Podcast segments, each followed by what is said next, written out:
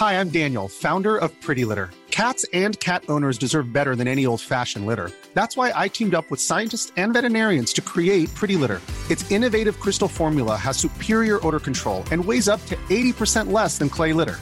Pretty Litter even monitors health by changing colors to help detect early signs of potential illness. It's the world's smartest kitty litter. Go to prettylitter.com and use code ACAST for 20% off your first order and a free cat toy. Terms and conditions apply. See site for details. Au revoir est un podcast consacré au deuil périnatal. Le deuil périnatal, c'est le fait de perdre son bébé durant la grossesse ou quelque temps après sa naissance. Par conséquent, les épisodes de ce programme abordent des questions sensibles et douloureuses. Avec mes invités, nous parlerons notamment de fausses couches, d'interruption médicale de grossesse, de mort in utero ou encore de disparition d'un enfant de quelques jours ou quelques semaines. Assurez-vous de pouvoir écouter les épisodes dans de bonnes conditions. Et surtout n'oubliez pas, dans le mot deuil, il y a certes le D de décès, mais il y a aussi le E d'espoir ou le I qu'on retrouve dans le mot vie. Je vous souhaite une bonne écoute.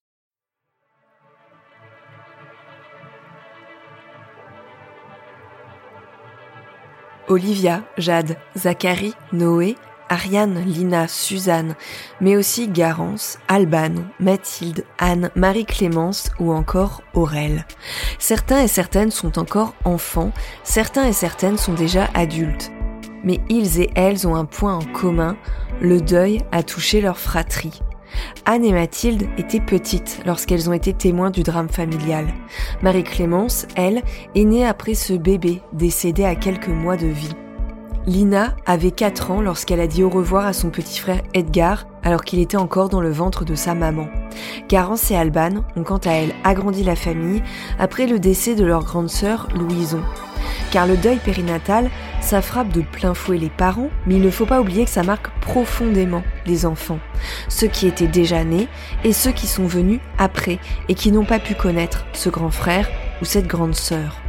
Pour parler de tout ça, je reçois aujourd'hui Solène Ekizian, docteur en psychanalyse et en psychopathologie, psychologue clinicienne et psychothérapeute. Solène est spécialisée dans les questions liées à la périnatalité et elle a accepté de répondre à mes questions à propos de la fratrie face au deuil périnatal afin de vous donner quelques pistes pour amorcer le plus sereinement possible le dialogue avec vos enfants. Dans ce premier volet, nous allons parler ensemble des frères et sœurs aînés, celles et ceux qui ont été les témoins de ce drame qui a bouleversé leur famille. Mais comment parler de ce deuil si particulier aux enfants et pourquoi d'ailleurs est-ce important d'en parler? Quels mots choisir? Comment accompagner au mieux les frères et sœurs dans leur propre deuil? Tels sont les axes que nous allons explorer ensemble dans cet épisode. Les entretiens d'Au revoir podcast épisode 6, le deuil périnatal dans les fratries et sorories, comment l'expliquer aux enfants aînés.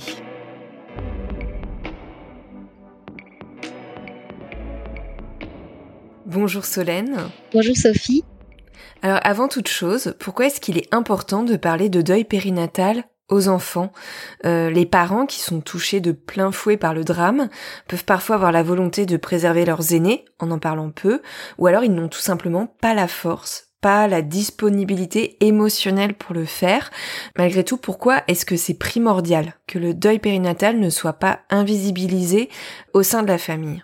Alors moi, je crois effectivement que c'est très important d'en parler parce que de toute façon, les enfants savent même si on leur dit pas, ils le savent, ils le sentent aussi. Euh, parce qu'ils sont très attentifs, ils connaissent très bien leurs parents euh, et ils savent déceler euh, des, des, petites choses.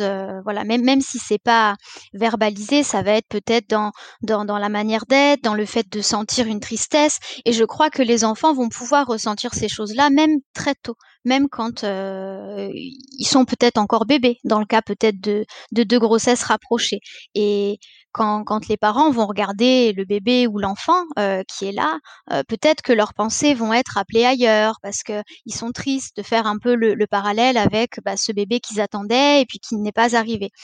Et je crois que c'est très important et vous, vous l'avez dit déjà de, de, déculpabiliser les parents. Bien sûr, c'est difficile.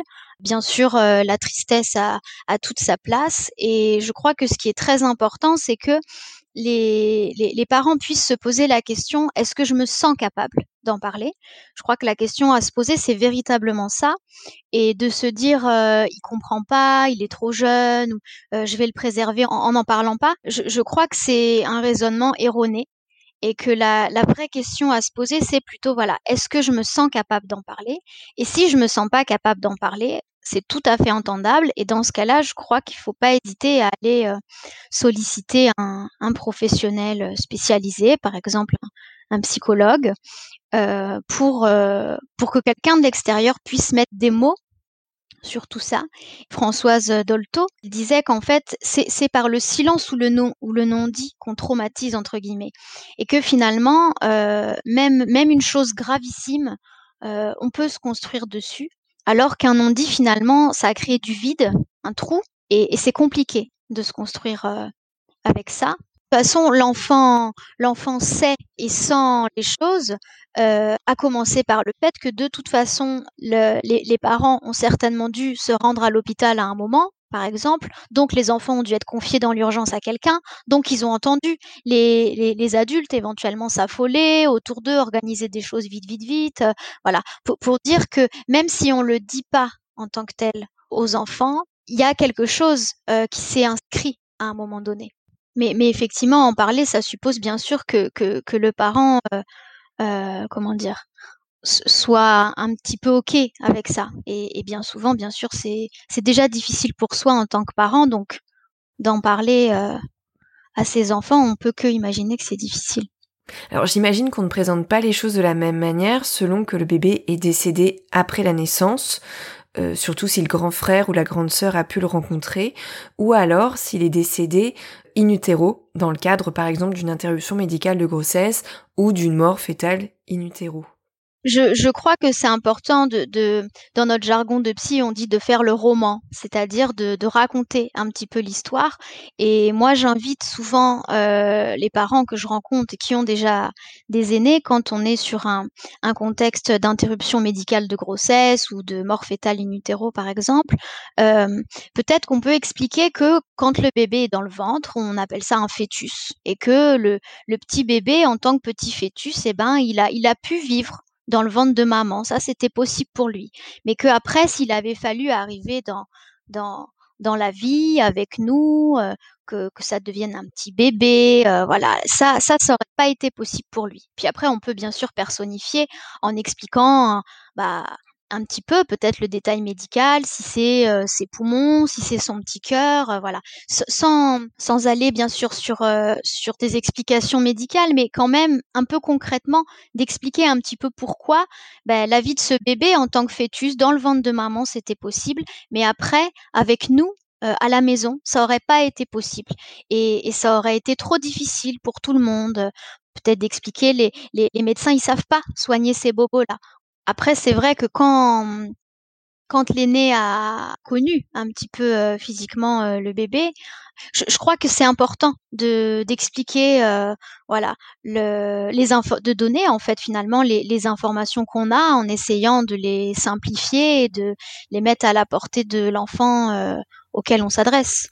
Donc en fait, on peut garder à l'esprit qu'il est tout à fait possible euh, d'entrer euh, dans les détails, euh, le discours peut s'ancrer dans une réalité médicale, mais il faut quand même trouver le bon dosage entre euh, ce qu'on dit à l'enfant, euh, ce qu'on reformule pour être à sa portée, et ce qu'on ne dit pas dans un premier temps parce qu'il est trop jeune. ce n'est pas facile de trouver le bon équilibre entre tout ça. Bien sûr, et c'est vrai que c'est pas facile. Même quand on arrive à, en parler, des fois, il y a plein de questions qui arrivent de la part de l'enfant. Et comment on a sorti le bébé de ton ventre? Et où est-ce qu'il va aller le bébé? Qu'est-ce qui va se passer après? Bon, ça, peut être bien sûr très éprouvant pour les parents, surtout selon le stade auquel les parents parlent. C'est vrai que si, si le bébé est encore dans le ventre et que les parents savent qu'ils vont devoir avoir recours à une interruption médicale de grossesse et que bon, ils se disent voilà là il faut il faut qu'on en parle parce que je crois qu'il faut aussi se faire confiance. voilà, si, si les parents sentent que euh, quand, euh, quand l'IMG va devoir avoir lieu, ils ont envie d'en parler euh, avant finalement pour s'inclure et tous se préparer ensemble. bon ben d'accord, pourquoi pas. Mais bon, c'est vrai que les, questions des enfants peuvent aussi mettre mal à l'aise les adultes parce que des fois il y a des réponses qu'on n'a pas. Euh, et c'est pour ça je crois que c'est important de ne pas hésiter à faire appel à, un tiers qui, qui bah, déjà qui, qui, qui a des connaissances, je veux dire, euh, par rapport au, au développement psycho-affectif des enfants et qui du coup peut-être sera davantage en mesure de, savoir quels détails on peut euh, donner à l'enfant, dans quelle mesure c'est véritablement angoissant pour lui et il y a besoin de donner des réponses, ou peut-être qu'il y a certaines questions pour lesquelles on peut dire à l'enfant, bah écoute, ça c'est des, c'est, des détails qui sont un peu compliqués pour les enfants de ton âge, mais quand tu grandiras un petit peu, je t'expliquerai. Ou alors on retournera voir monsieur, madame un tel et tu pourras en reparler. Voilà. De, mais je crois que ce qui est important, c'est de, c'est de dire quelque chose quand même.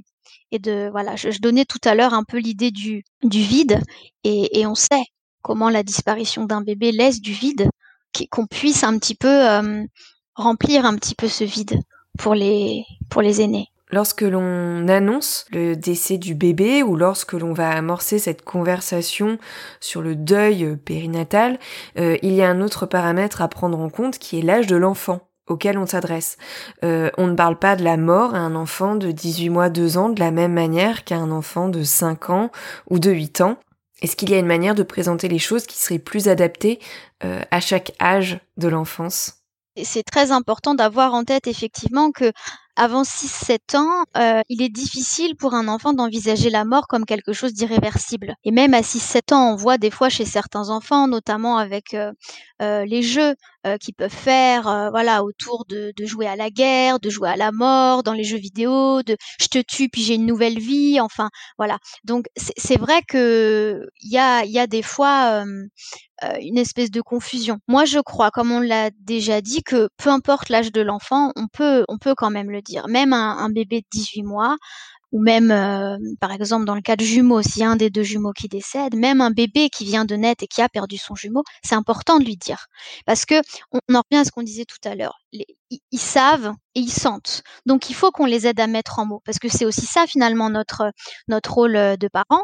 C'est de, c'est de mettre en mots pour le bébé ou pour l'enfant ce que lui, de son point de vue et de sa place, il n'arrive pas en fait à, à saisir véritablement. Qu'est-ce qui lui échappe? Quelle clé il n'a pas encore pour pouvoir tout mettre en lien et tout et tout comprendre? On peut effectivement, je crois, évoquer les personnes déjà décédées, parce que des, fois, ça aide un petit peu à la, à la compréhension, parce que voilà, l'enfant a peut-être compris que, par exemple, si euh, euh, papy un tel est décédé, bon, bah, il a compris que décédé, ça veut dire que on peut plus le voir, on peut plus aller manger avec lui, on peut plus lui faire des câlins, voilà, on peut plus lui parler. Et alors, il y a quelque chose d'autre qui me vient de très important. Je, crois qu'il faut pas hésiter à, à nommer les choses, c'est c'est-à-dire, on peut dire il est mort. On peut dire il est décédé. Je crois que c'est important d'éviter de dire il est parti. Parce que quand on parle d'il est parti, ça suppose qu'il y a un retour. Or, avec la mort, malheureusement, on le sait, il n'y en a pas. Il y a beaucoup de choses aussi qui se jouent pour l'enfant avec euh, l'absence, la présence, quand euh, les parents partent au travail, qu'on dit voilà, je pars au travail. Si quand on parle d'un, petit frère ou d'une petite sœur, on dit il est parti, alors, dans un sens, soit ça peut supposer qu'il va revenir, mais aussi ça pourrait du coup générer des angoisses quand par exemple quelqu'un de la famille dit je pars à tel endroit. Donc il y a ça. Je crois aussi que quand on en parle à, des enfants euh, à un âge un petit peu avancé, on peut s'appuyer sur des petits livres. Euh, maintenant, il en existe, il en existe quelques-uns qu'on voit passer sur les réseaux sociaux. Les associations aussi de, de parents endeuillés font des, des petits livrets. Et après, je crois que ça suppose aussi que l'adulte, et c'est ça qui est très difficile, soit entre guillemets un minimum au clair avec ses croyances à lui. Est-ce qu'on se situe dans, dans la religion? Est-ce qu'on parle de paradis? Est-ce qu'on parle du ciel, des étoiles, des nuages? Est-ce qu'on croit en la réincarnation? Est-ce qu'on croit qu'on se retrouvera un jour quand on sera mort à notre tour? Enfin, c'est important d'être un petit peu ouvert à ça et d'accepter peut-être que l'enfant puisse euh, se faire une une, une, explication, une histoire peut-être un peu différente de, de la nôtre. Je, je, pense là, par exemple, à une petite fille que j'ai que j'ai rencontrée qui a qui a perdu euh, sa, sa, petite sœur et qui, qui, qui, a voilà métaphorisé que sa petite sœur était dans les étoiles et que quand elle voit les étoiles le soir, eh ben, elle voit une étoile briller, elle sait que c'est sa petite sœur qui lui fait coucou. Voilà. Bon, c'est quelque chose, les parents n'avaient pas du tout anticipé ça. Et quand la petite fille l'a formulé comme ça, bah voilà, c'est venu faire un peu sens euh, pour elle. Et bon, quelque part, euh, quelque part tant mieux. Si pour elle il y a quelque chose qui peut un peu s'inscrire. Donc l'idée c'est vraiment d'être euh, au clair en employant des mots euh, qui décrivent cette réalité. On peut parler du décès, on peut parler de la mort, on peut dire qu'on ne se reverra plus, tout en évitant certaines expressions qui seraient trop ambiguës pour les enfants, comme le fait de dire il est il ou elle est parti. pour autant, euh, l'idée c'est pas non plus d'empêcher l'enfant de se raconter euh, euh, l'histoire avec ses propres mots, de se l'approprier à travers des métaphores. C'est ça, mais, mais en même temps, on ne peut pas demander à un enfant de comprendre des choses sur lesquelles, au niveau de sa maturité, voilà, psycho-affective, il n'est pas, il est pas prêt.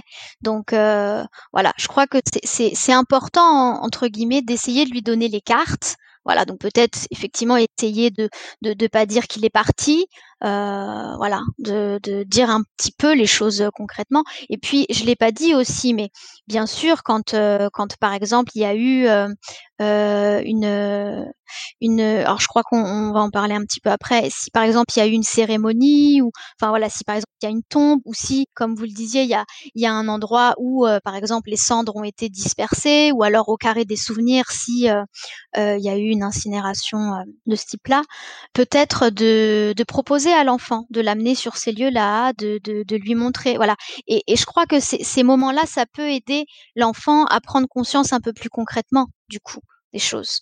Euh, voilà. Mais, mais il faut lui proposer, mais pas le forcer, parce que peut-être qu'il y a quelque chose pour lui de, voilà. Et puis peut-être de temps en temps le reproposer un petit peu. Euh, voilà. Il, faut se faire confiance aussi, je crois. C'est très important, bien sûr. Il y a un point sur lequel j'aimerais revenir euh, à travers des témoignages que j'ai recueillis, notamment pour préparer cet épisode, cet entretien. Il y a le fait que des enfants euh, lorsque leurs parents vont leur parler euh, du décès du petit frère ou de la petite sœur, vont avoir un comportement euh, un peu déroutant. par exemple, typiquement, il va y avoir l'enfant qui va passer très rapidement à autre chose. On lui annonce que le bébé est décédé et il va montrer peu d'émotion, il va retourner jouer comme si rien ne s'était passé. Dans un autre type de cas, il y a des enfants qui vont parler tout le temps du petit frère ou de la petite sœur et cela peut être parfois très douloureux pour les parents. Alors déjà, comment réagir? Dans ces types de situations Et dans le cas où, par exemple, l'enfant en parlerait beaucoup, est-ce qu'on peut lui faire comprendre euh, bah, qu'on ne peut pas tout le temps en parler non plus, que c'est compliqué pour les adultes, tout en préservant malgré tout son espace d'expression? Il faut s'autoriser à dire à l'enfant ce que nous on ressent de notre position d'adulte. C'est-à-dire peut-être de dire à l'enfant voilà, je, t'ai expliqué que ton, petit frère ou ta petite sœur est, mort, est décédé, et peut-être que tu as pas envie d'en parler, et je comprends, tu as droit, euh, voilà, je suis là. Si, tu changes d'avis, si tu as envie d'en parler, si tu as des questions, je suis là. Papa ou maman est là. Tu peux venir nous en parler si tu veux. Et je crois qu'on peut aussi à ce moment-là introduire l'idée de quelqu'un de l'extérieur et dire, tu sais, il, il, existe des messieurs, des dames qui s'appellent des psychologues. On peut aller les voir quand on, quand on, est très triste, par exemple, et des fois de, de parler à des personnes qui sont pas papa ou pas maman, ça peut aussi nous aider. Enfin, voilà, je crois qu'on peut essayer finalement de, de glisser cette chose-là. Et dans le cas aussi où un enfant en parlerait beaucoup, beaucoup et que ce serait un peu envahissant pour le parent, euh, encore une fois, ce qu'on peut tout à fait comprendre. Et je crois que c'est très important encore de, de, légitimer finalement et de déculpabiliser euh, les parents avec ça ça fait pas du tout des mauvais parents si des parents se sentent complètement dépassés, que, l'enfant pose beaucoup de questions et bien sûr, bien sûr, ça dévaste et bien sûr, euh, on peut, on peut se sentir, euh, comment dire, ne, ne, pas, ne pas réussir finalement à affronter toutes ces questions-là. Je crois que ça peut être une bonne chose, en tout cas, de d'être honnête aussi à ce moment-là avec son enfant, de lui dire bon, je, je vois que toi, tu as beaucoup besoin, beaucoup envie d'en parler. Je comprends. Euh, moi, pour l'instant, j'arrive pas trop à en parler. Peut-être qu'un jour j'y arriverai, mais pour l'instant, ça me rend beaucoup triste. Mais tu sais, c'est pas de ta faute. Et toi, tu veux poser des questions et tu as tout à fait le droit. Et là aussi, peut-être qu'on peut hum, qu'on peut renvoyer vers euh, vers l'autre parent, si l'autre parent se sent peut-être un peu plus d'en parler, ou là encore, on peut introduire de dire, il y a des psychologues qui sont spécialisés, qui reçoivent comme toi les petits garçons, les petites filles qui, qui ont perdu un petit frère ou une petite sœur et si tu veux, on pourrait y aller ensemble, comme ça tu pourrais parler, tu pourrais poser toutes tes questions. Moi, je suis d'accord. Voyez, comme ça ça permet finalement de montrer à l'enfant que c'est possible, on l'autorise, mais peut-être que le parent avec qui il essaye de le faire, pour l'instant, c'est pas possible quoi. Il y a un cas de figure sur lequel il me semble important de revenir, c'est qu'il arrive que des enfants n'aient tout simplement pas envie d'avoir un petit frère ou une petite sœur, et si on leur annonce le décès, ils vont ressentir, je pense, une forte culpabilité suite à cette annonce. Euh, si l'enfant exprime cela, euh, verbalise cette culpabilité, comment le rassurer en tant que parent? C'est pour ça que je crois que de donner un petit peu peut-être des raisons médicales en, simplifiant les choses, euh, on peut après s'appuyer là-dessus pour un petit peu essayer de chasser cette pensée magique finalement. Parce qu'il faut savoir que de toute façon, que l'enfant le verbalise ou le verbalise pas, c'est-à-dire aussi qu'il le conscientise ou que ça reste dans son inconscient, c'est de toute façon toujours là. Quand il y a des petits frères et des petites sœurs qui arrivent, il y a toujours quelque chose du, côté de la pensée magique de euh, voilà, si ce, si ce bébé était pas venu, ben, j'aurais gardé mon papa et ma maman pour moi tout seul. Ou alors s'il y a déjà d'autres aînés, ce serait moi qui serais resté le dernier bébé, le dernier enfant. Quand, quand on a connaissance que de toute façon, ça c'est toujours là, je crois que c'est important de, de pouvoir en dire quelque chose. Moi en tout cas, parce que je vais parler en mon nom, en tant que psychologue, c'est vrai que je vais facilement sur ces terrains-là. Et des fois, les parents sont un peu surpris parce que euh, comme l'enfant n'en a rien dit, les parents ne l'avaient pas du tout mentionné. Et en fait, on se rend compte que bien sûr, ça trouve un écho. Et je crois que quand euh, justement, on a évoqué, par exemple, je sais pas, on a dit à l'enfant, bah tu vois, ton ton petit frère ou ta petite sœur, il pourra pas rejoindre notre maison, pourra pas venir vivre avec nous parce que il y a un gros bobo dans son cœur et les, les médecins ils peuvent pas soigner ça. On sait pas comment soigner les gros bobos comme ça. Alors ça aurait été une vie trop compliquée pour nous tous. Voilà. Si on a donné cet euh, exemple-là, on peut s'appuyer là-dessus. Si par exemple l'enfant euh, verbalise que c'est de sa faute si le bébé est mort, ou voilà, on peut lui dire, tu sais, toi, t'es, t'es, t'es très fort dans la vie, t'es un petit garçon, une petite fille, t'es très fort, mais t'es pas suffisamment fort pour aller avoir fait des gros bobos dans le cœur de ta petite sœur ou ton petit frère. Ça, c'est pas possible. Vous voyez, parce que il y a, y a, aussi quelque chose finalement du côté de la toute-puissance, en fait, là-dedans. Et, et on peut tout à fait euh, montrer à l'enfant que oui, d'une certaine manière, c'est vrai, il est très fort, il est très fort, il fait plein de choses, mais sur ce point-là, non, c'est pas possible que ce soit de sa faute. Et mais ça, je crois que c'est une question qui est d'autant plus difficile que moi, dans l'expérience que j'en ai, quand je rencontre des mamans en situation de, alors je, parle beaucoup de l'interruption euh, médicale de grossesse, mais c'est vrai qu'il faut pas oublier non plus. Euh, vous l'avez dit tout à fait, hein, le, cas où les bébés vont décéder peut-être à quelques jours de vie surtout pas euh, exclure des, des, des, situations. Mais moi, ce que je perçois beaucoup, c'est qu'il y a une grande culpabilité des mamans qui, entre guillemets, sous prétexte qu'elles portent le bébé, ce serait de leur faute. Elles auraient fait quelque chose de mal, elles auraient bu un verre d'alcool, elles se seraient exposées éventuellement à des produits toxiques, enfin, voilà. Et c'est vrai que moi, je formule souvent les choses en leur disant, bah écoutez, vous êtes, vous avez effectivement beaucoup de capacités et de pouvoir dans la vie, mais celui de créer ça chez votre bébé, désolé, mais non, ça c'est pas possible. Vous voyez, de, de le tourner un petit peu comme ça pour euh, pour euh, pour faire prendre conscience que bah non, non, c'est pas de leur faute. Et, je crois du coup que c'est, il y a quelque chose aussi comme ça un peu dans le semblable finalement. Euh, peut-être que si la maman elle-même se sent responsable de ce qui est arrivé à son bébé, c'est compliqué de d'en dire quelque chose à l'enfant parce qu'on est un peu concerné finalement par cette culpabilité. Les enfants ont beaucoup tendance à se penser responsables des grands bonheurs et donc forcément des grands malheurs de leurs parents, euh, parce que quand on est très heureux euh, grâce à eux et pour eux, on leur dit. Donc si si s'ils si, voient leurs parents aller un peu moins bien, ils se pensent aussi responsables. Et ça, je crois que c'est très très important de de le transmettre. Alors vous avez un peu abordé la question tout à l'heure en disant qu'on pouvait proposer à l'enfant, mais ne pas le forcer, d'aller voir la tombe euh, du bébé décédé s'il y a une tombe, notamment pour que euh, cette idée de, de mort devienne quelque chose d'un petit peu plus concret. Si l'enfant exprime l'envie de voir le bébé décédé, euh, de voir une photo ou d'assister aux obsèques, À quoi doit-on faire attention en tant qu'adulte? C'est une question très délicate et je, crois que tant que possible, il faut écouter et respecter ce que demande l'enfant. Après, là encore, je crois que c'est important de se faire confiance en tant que parent. Et puis, il y a, aussi des choses peut-être un petit peu du côté du bon sens. C'est-à-dire que si, par exemple, l'enfant veut voir une photo, si on dispose de plusieurs photos et que, ben, par exemple, sur une photo, le bébé a du sang sur lui, ou voilà, bon, bah, peut-être que, bien sûr, on va essayer de, de choisir, euh, voilà, quelle, quelle photo on va, on va lui montrer. Mais moi, je crois que, que hum, finalement, un enfant qui exprime des choses comme ça, ça nous montre qu'il y a quelque chose du côté du deuil qui est, qui, est un petit peu en train de s'enclencher finalement pour lui. Et que de, de répondre euh, à sa demande, c'est aussi l'aider finalement là-dedans. Euh, parce qu'un enfant qui est à des années-lumière de, d'accéder et de comprendre que effectivement son petit frère ou sa petite sœur est décédé, c'est pas un enfant qui va demander ça.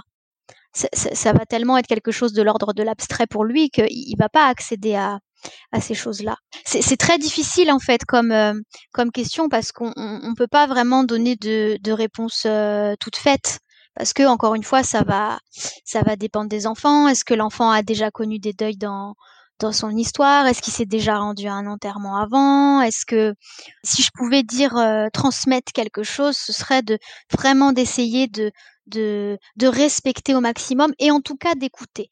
Et, et, si, le, le, parent estime que, que, que bah non, selon lui, c'est pas une bonne idée, bah d'en dire quelque chose à l'enfant. Pourquoi le parent pense que c'est pas une bonne idée?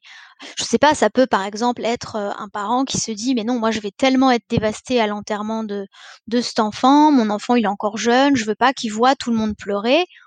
Bon, c'est un raisonnement qui s'entend. Peut-être que ce qu'on peut faire par contre, c'est de dire à l'enfant, bah, après on ira ensemble, et puis d'aller avec l'enfant au cimetière dans l'après-coup. Ou d'ailleurs un enfant, moi, moi je crois que c'est quand même important de, de, le proposer à l'enfant. Après l'enfant accepte ou refuse. Je, pense là par exemple au, au cas de, de, l'enterrement, s'il y a une cérémonie, de, de, proposer à l'enfant et de voir. Et puis si l'enfant euh, refuse de lui dire bon bah si tu veux après peut-être qu'on pourra aller euh, voilà. Mais c'est vrai que c'est pas des questions faciles je crois que ça dépend quand même de, l'âge de l'enfant parce que c'est pas du tout pareil. Par exemple, je sais pas, un enfant de, de, de 3-4 ans qui voudrait absolument venir parce que il a, il a envie, peut-être, je sais pas, de rester avec ses parents, de pas les laisser, de voilà.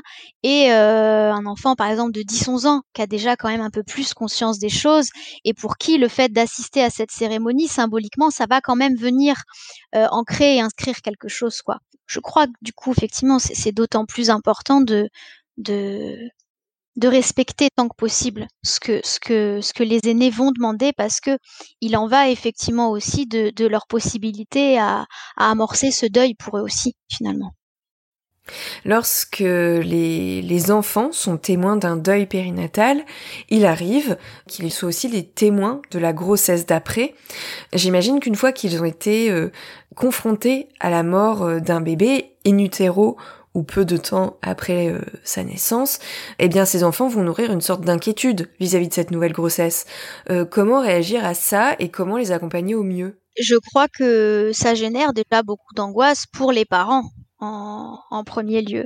Bon, on va dire que j'évoque toujours la même chose en tant que psychologue, mais je crois qu'il faut vraiment s'autoriser à aller rencontrer quelqu'un pour nous aider dans tout ça parce que forcément, si, si, si en tant que parent c'est déjà compliqué pour nous, c'est compliqué bien sûr d'aller d'aller rassurer l'enfant. Et dans l'autre sens aussi, je trouve, parce que si le parent arrive à être un petit peu serein, à se rassurer, à se dire bon bah voilà, cette fois-ci c'est différent, on a eu un petit peu des explications du décès de notre bébé, euh, voilà, là ça va être une situation différente. C'est vrai que si l'enfant vient questionner ça sans arrêt, bah potentiellement ça va générer aussi une angoisse qui n'était pas forcément euh, au premier plan euh, pour euh, pour les parents. C'est un petit peu finalement la, la, même chose que ce qu'on disait tout à l'heure avec un enfant qui aurait beaucoup beaucoup besoin d'en parler, de lui dire bah écoute voilà peut-être que ça pourrait être une bonne idée que tu ailles voir quelqu'un où tu puisses poser tes questions, voilà.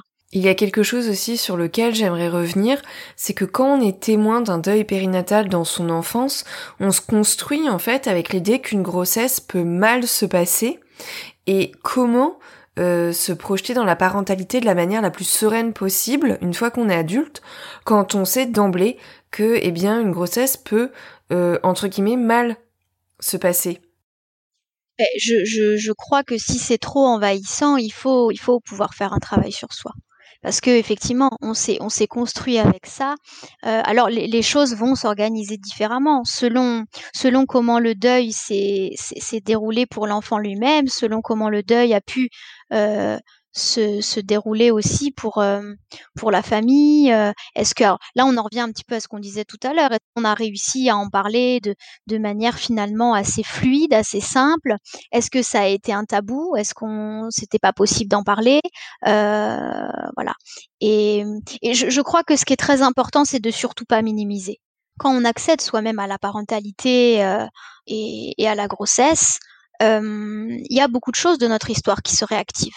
Euh, quel bébé on a été, comment on a pris soin de nous, euh, euh, comment a la grossesse quand on était nous le bébé dans le ventre de notre mère, comment ça s'est passé à la naissance, voilà. donc effectivement, s'il y a eu dans notre enfance ou éventuellement avant nous quelque chose du côté du deuil périnatal, forcément tout tout a été teinté avec avec ça. Et hum, et je crois que c'est important de pas hésiter à demander de l'aide et, et voilà, il je, y a quelque chose qui, qui me vient. J'aurais quand même tendance à dire peut-être d'autant plus pour une femme, parce que c'est elle qui va porter le bébé à l'intérieur de son ventre. Et donc il y a peut-être d'autant plus de choses qui vont se rejouer pour elle. C'est intéressant parce que du coup, ce que vous montrez, euh, c'est l'un des, des enjeux aussi du fait d'en parler, c'est que puisqu'on en a parlé à l'enfant, euh, eh bien, euh, euh, au moment où il va grandir, qui va se projeter dans la parentalité, c'est comme s'il pouvait prendre une sorte de distance vis-à-vis de cet événement. Alors non pas de la distance pour oublier. Oui, on, on rejoint un petit peu ce que, ce que, voilà, il n'y a pas besoin de le réinventer parce que je trouve que c'est tellement bien dit. Euh, voilà, quand Françoise Dolto disait que on, on peut pas se construire sur un non-dit ou sur un silence, c'est pas possible. C'est pas possible parce que l'enfant, l'enfant au fond de lui, il le sait. Il sent qu'il y a quelque chose qui il se trame quelque chose quelque part. Et, aussi quelque chose d'intéressant qu'on peut dire par rapport à ce que je disais tout à l'heure, c'est le fait que finalement, si on ne donne pas des clés, des pistes à l'enfant pour comprendre ce qu'il en est, l'enfant va se construire son scénario à lui. Et on, le sait bien, dans, dans le champ de la, psychologie, de la psychanalyse, euh, le fantasme, c'est toujours pire que la réalité. Donc, effectivement, de, de, perdre un bébé, c'est l'horreur, on est bien d'accord, mais pour, cet enfant de pas savoir on peut pas peut pas savoir jusqu'à quel point son imaginaire va pouvoir se faire des scénarios pour expliquer tout ça. Pourquoi est-ce que maman elle pleure tous les jours Qu'est-ce qui se passe? Est-ce que c'est parce que je suis un enfant absolument terrible Je suis un très mauvais petit garçon Ils vont plus vouloir de moi Ils vont aller me mettre dans un foyer Enfin, vous voyez, on peut imaginer un peu tout et, et n'importe quoi et du coup, ça vient un petit peu inverser finalement. Quand des parents peuvent dire euh, mais moi j'ai rien dit pour le protéger. Bien sûr, c'est tout à fait entendable. On, on remet pas du tout ça en cause. On remet pas du tout en cause le fait que les parents pensent bien faire et, et essayent d'agir dans le dans dans l'intérêt et pour protéger leur leur enfant. Mais à l'inverse, du coup, quand on a un petit peu connaissance de ça, que que finalement les enfants ont besoin qu'on leur dise les choses, on change son angle de vue sur les choses finalement. Euh, pour les parents qui nous écoutent, je réinsiste ici sur un point que vous avez bien souligné, c'est qu'il ne faut ressentir aucune culpabilité. C'est important, c'est nécessaire de parler du décès d'un petit frère ou d'une petite sœur aux enfants déjà nés, quel que soit leur âge, mais si on n'y arrive pas à un instant T, si c'est trop compliqué, on peut se faire aider par une tierce personne. L'important, c'est vraiment de mettre des mots sur ce que la famille traverse pour que l'enfant ne soit pas mis de côté et puisse comprendre euh, ce qu'il se passe et qu'il ne se fasse pas lui-même des scénarios qui n'ont rien à voir avec la réalité et qui pourraient être euh, extrêmement durs euh, à porter. Bien sûr, bien sûr, et il y a, y a, autre chose aussi qui me qui me vient, c'est peut-être aussi de de, pro, de proposer à l'enfant de de faire quelque chose qui fasse sens pour lui. Voilà, donc ça peut être, je sais pas, de, de, de, faire un, un, un dessin qu'on va éventuellement euh, euh, mettre dans le cercueil ou de de d'aller acheter un doudou qu'on va mettre dans le cercueil. Voilà, ça, ça, peut être aussi une manière de les de les, les investir finalement dans, dans tout ça ou dans l'après-coup. Parce que c'est vrai que les, parents, des fois, voilà, en ont pas parlé, ont pas osé en parler, et puis du coup ont l'impression que c'est trop tard. Alors que non, c'est, il est jamais trop tard. Et ça, je crois que c'est important de, de le dire aussi. Il, il est jamais trop tard. On peut effectivement, des années après, en, en parler, l'aborder avec le fait de faire un arbre généalogique, le fait de, de montrer des photos, voilà. Et, et dans ces cas-là aussi réfléchir, essayer de faire preuve un peu de créativité finalement de, de, de comment investir l'enfant avec, avec ça. Eh bien, merci énormément Solène pour tous ces éclairages. Merci beaucoup.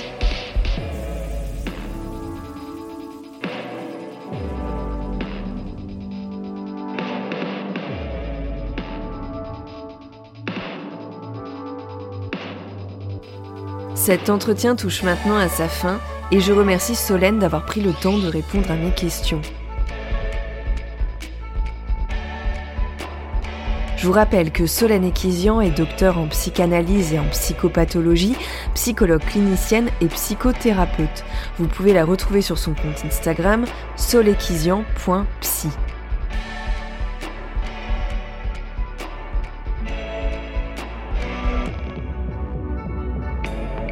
Solène l'a dit et je le répète, si vous ne vous sentez pas en mesure d'en parler avec votre ou vos enfants, que les souvenirs sont trop douloureux et que vous êtes submergé par les émotions, ne culpabilisez surtout pas. Vous arriverez peut-être à entamer le dialogue dans quelques temps et dans tous les cas, n'oubliez pas que des psychologues formés à ces questions pourront vous aider à accompagner vos enfants et à les écouter pour qu'ils et elles puissent en parler librement et sans tabou.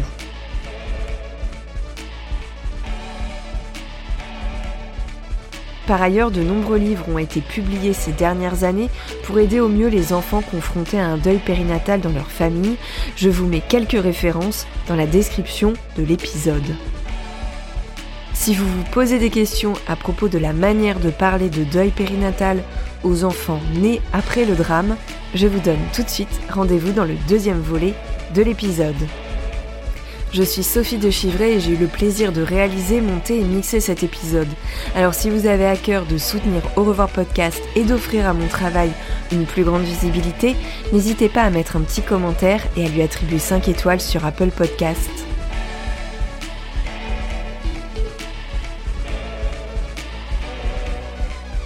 Je vous remercie pour votre écoute et je vous donne rendez-vous sur les réseaux sociaux et notamment sur le compte Instagram au revoir.podcast pour découvrir du contenu supplémentaire pour lever le voile sur le deuil périnatal. Je vous dis à très bientôt.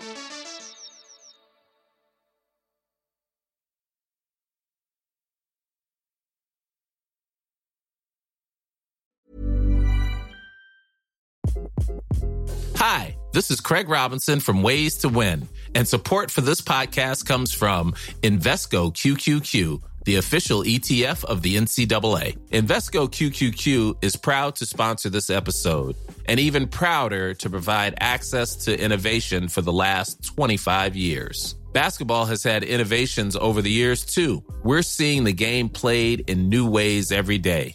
Learn more at Invesco.com slash QQQ. Let's rethink possibility. Invesco Distributors, Inc.